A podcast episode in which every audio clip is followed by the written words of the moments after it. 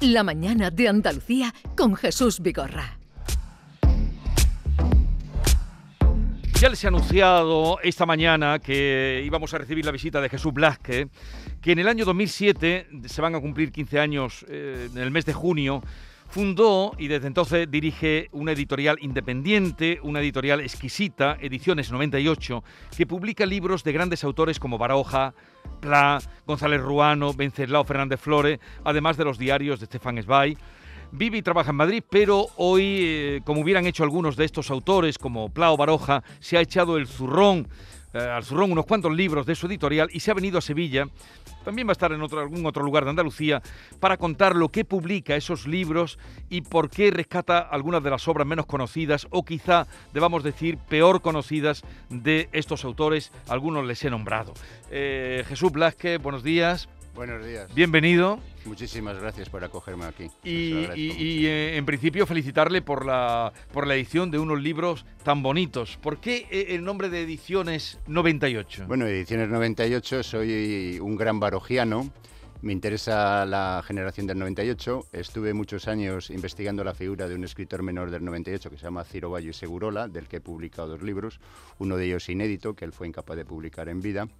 Y, esto es lo que da lugar a una editorial eh, literaria independiente en la que queremos reivindicar eh, nuestra literatura, la literatura española del primer tercio del siglo XX y ya más avanzado, y también van a tener cabida otros autores extranjeros, también de calidad, como hemos empezado con Stefan Zweig. Sí, eh, Jesús, eres un gran lector, la lectura te llevó a, la edición y la creación de esta editorial. ¿Siguen ¿Crees que siguen teniendo lectores los escritores del 98? Yo pienso que algunos, Baroja algo, cada vez menos, eh, Azorín prácticamente nada, Unamuno por desgracia va en retroceso, yo he publicado un libro de Unamuno y voy a seguir publicando más cosas de Unamuno, entonces eh, por desgracia están cayendo en el olvido y precisamente en mi editorial yo quiero rescatar estas obras de grandes autores y también dentro de, las propias obras de esos autores hay obras que cayeron en el olvido, especialmente, por ejemplo, de Pío Baroja, Vitrina Pintoresca, que es sobre la Segunda República Española, o Las Horas Solitarias, que es el único diario que él escribió en vida y no se había vuelto a que lo tienes publicado, y lo, tienes publicado. También has publicado a Zorín, miren qué nombres estamos dando, los que estudiamos, y, Juan Valera, eh, también. Eh, pero ¿por qué caen estos autores en el olvido? Bueno, yo creo que la educación en estos momentos está tomando unos derroteros, a mi modo de ver, equivocados. Hay un proceso de de pérdida de, contenidos y de pérdida de, interés en la lectura, no se están haciendo buenas campañas de lectura en los colegios y no se está prestando atención a nuestra literatura, lo cual es un hecho bastante desgraciado en mi opinión. Y luego la y luego claro, eh, hay un asunto en el, en el mundo editorial, pues se procura buscar la rentabilidad y francamente es difícil encontrar rentabilidad en publicar unas ediciones como las que yo hago. Yo lo hago de la mejor manera posible para que sea sostenible la editorial, pero no es un gran negocio de ninguna manera. Negocio no es. No son bestsellers. Pero eh, yo le preguntaba esto porque eh, tú estás haciendo una labor de rescate de autores como César González Ruano, del que hemos oído hablar, cuánto hablaba, Umbral, por ejemplo, como referente César González Ruano, o Venceslao Fernández Flores, cuando la gran mayoría de las editoriales eh, apuestan, digámoslo así, por la más rabiosa actualidad, y que entren y salgan, y salgan y entren, y a una velocidad enorme. Sí, esto es así. Pero también yo tengo una, una vocación cultural que me la puedo permitir a, costa de mis escasos ahorros, que es, eh, en este momento, creo que un editorial eh, y un editor, del tipo que yo soy, de alguna manera, pongámoslo, intelectual, lo que intento es también contribuir al debate social. En estos momentos hay un debate social muy importante sobre la memoria histórica, la memoria democrática, y creo que es importante que tengamos los testimonios de testigos tan relevantes como puede, ser Vencerla Fernández Flores, que fue cronista parlamentario del diario ABC, el cronista parlamentario más importante durante la Segunda República, y lo que él tenga que decir su testimonio sobre lo que ocurrió en la Segunda República y durante la Guerra Civil, creo que contribuye. Debemos de ser capaces, 85 años después de la, de la Guerra Civil, de aproximarnos a lo que aconteció en aquellos acontecimientos, en aquellos momentos, y tener los testimonios de todos los actores y creo que el de Fernández Flores merece la pena rescatarse. O sea, tengo también esa vocación de, de contribuir al debate social,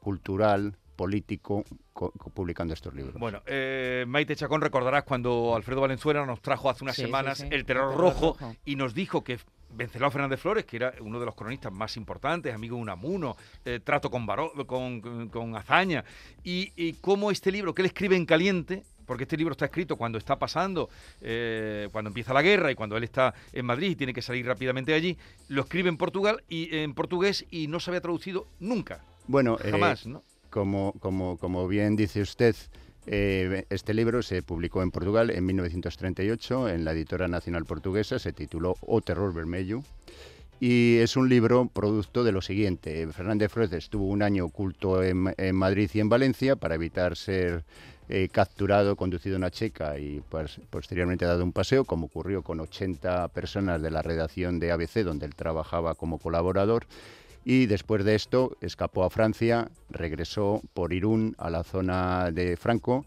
pasó a Cecebre, de ahí le invitó el gobierno portugués en plena, en plena, en plena guerra civil a ir a dictar una serie de conferencias en Portugal, dictó una serie de conferencias en la radio incluso, tuvo también muchísimos asistentes en distintas ciudades, escribió en el diario de Mañá y él escribía en castellano, se lo traducían al portugués y finalmente le invitaron a hacer un libro. Y él, este es un libro no escrito en caliente, es un libro muy pensado. Él cuando pero lo escribe, no, pero lo escribe en aquellos días. En la, en la guerra. me refiero cuando escrito en caliente es que cuando está pasando la guerra.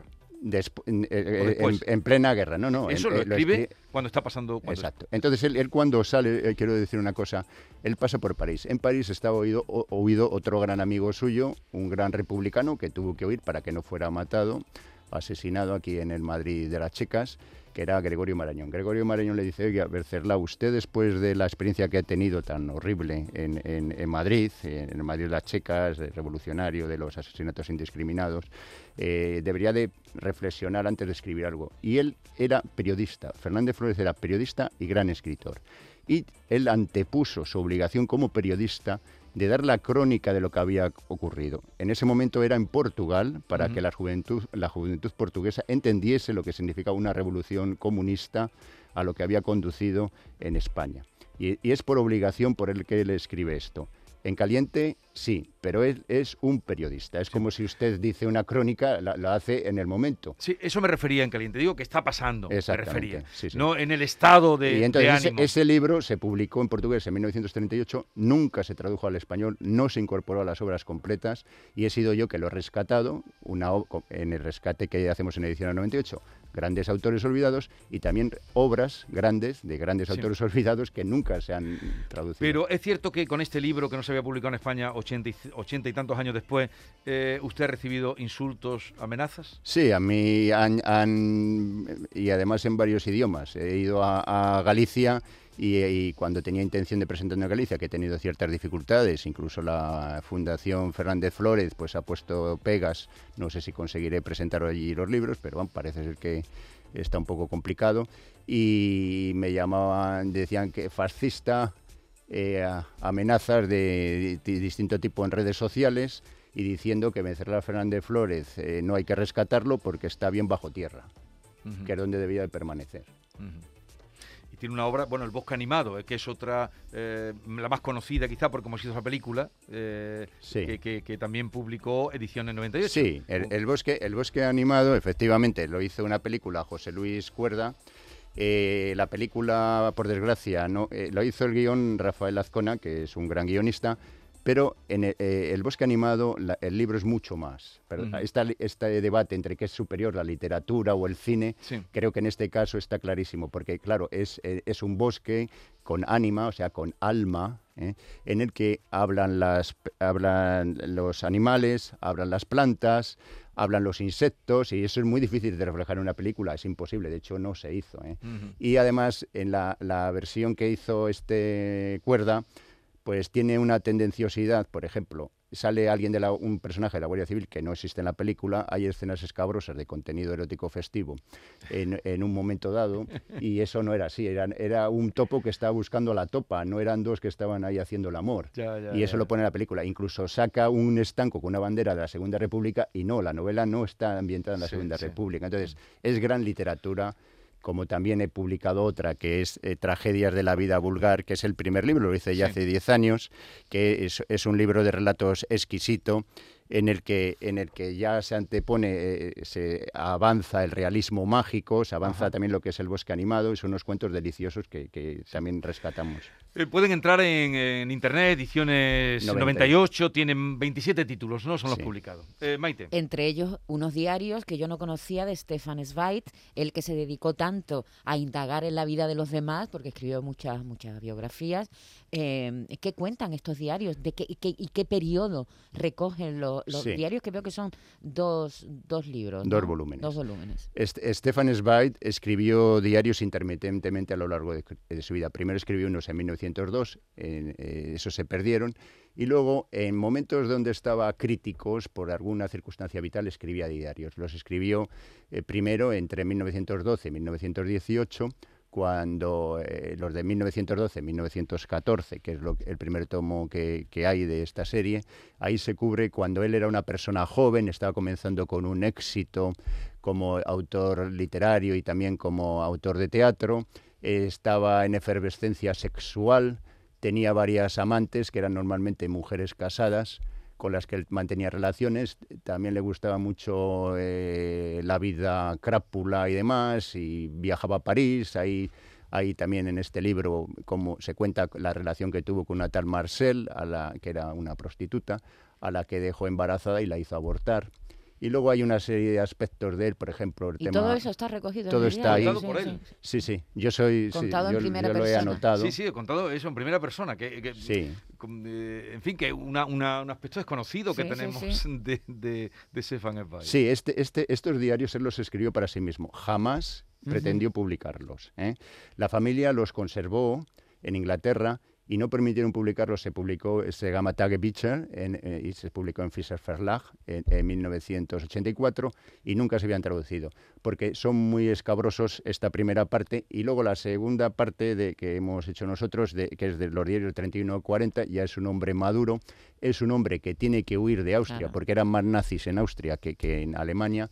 Tiene que Primero a estar exi- Londres, ¿no? Primero a Londres, después ya se fue a, a- a América, ¿no? A Brasil, ¿no? Sí, es- esa- entonces estos diarios van la etapa que él sale, eh, desde el año 31, que él ya el- ve el ascenso del nazismo, ve que esto conduce a una guerra mundial, él había sufrido mucho durante la Primera Guerra Mundial, y entonces se exilia, como usted bien dice, a Londres. Londres. Allí él comienza las relaciones con su secretaria, que es Lotte Allman, con la que finalmente contrae matrimonio. Aquí está contado el día que contrajo el matrimonio en Bath, que fue justo el día que comenzó, el 1 de septiembre de 1939, el día que comenzó la Segunda Guerra Mundial. Él lo pasó muy mal en Inglaterra. Eh, bueno, estaba perseguido. En, Alemania habían prohibido sus libros, los quemaron. Hitler, eh, él, por el Auschwitz, que era el referéndum de adhesión voluntaria de Austria a Alemania, a Alemania se pasan a la Gran Alemania, él pasó a ser alemán, pero Hitler, al ser el judío, le retiró la nacionalidad y él quedó apátrida. Entonces él pide la nacionalidad en británica. A través de H.G. Wells, él consigue la nacionalidad británica. También lo consigue para su esposa, que era judía alemana, eh, eh, o sea, la que era la secretaria con la que se casa, a Lotte Allman, y entonces al conseguir la nacionalidad británica, ellos, que veían que ya iba a ser invadida, pensaban que iba a ser invadida Inglaterra, huyen hacia América. Entonces, huyen a América y en, América finalmente recalan en, en Brasil, porque era el único pa- país que le daba un visado de más larga duración, donde se suicidan. Yo ahora lo voy, voy a publicar un libro inédito, que es esos dos últimos años, que eran las cartas que tanto Lotte Allman, que es una mujer a la que nadie ha hecho caso, a pesar de que se suicidó, o sea, parece que se suicida un gran hombre y una mujer no pinta nada y está tumbada en la cama al lado. Al lado, sí, Incluso sí, quitaron el cadáver, quitaron sí. el cadáver de la cama para hacerle fotos solo a él. Y ella estaba amorosamente abrazada a él. Abrazado, Ella se suicidó después.